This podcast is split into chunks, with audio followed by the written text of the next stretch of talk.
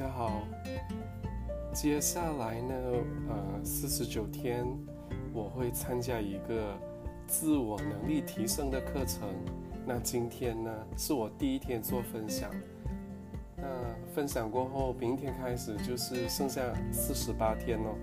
嗯，那第一天呢，我主要的分享是谈谈习惯。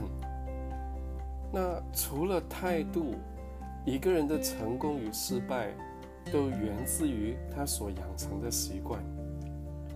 我觉得习惯不只是日常的惯例那么简单，它真的是足以支配我们的生活。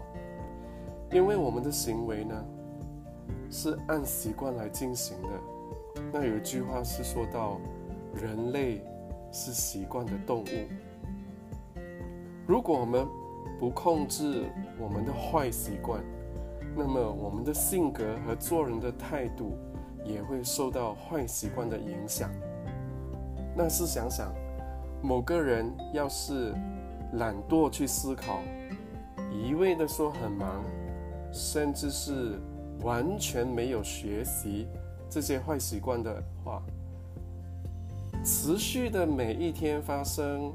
年复一年，那你觉得那个人会突然间变得积极，会进步，会成长，甚至会成功吗？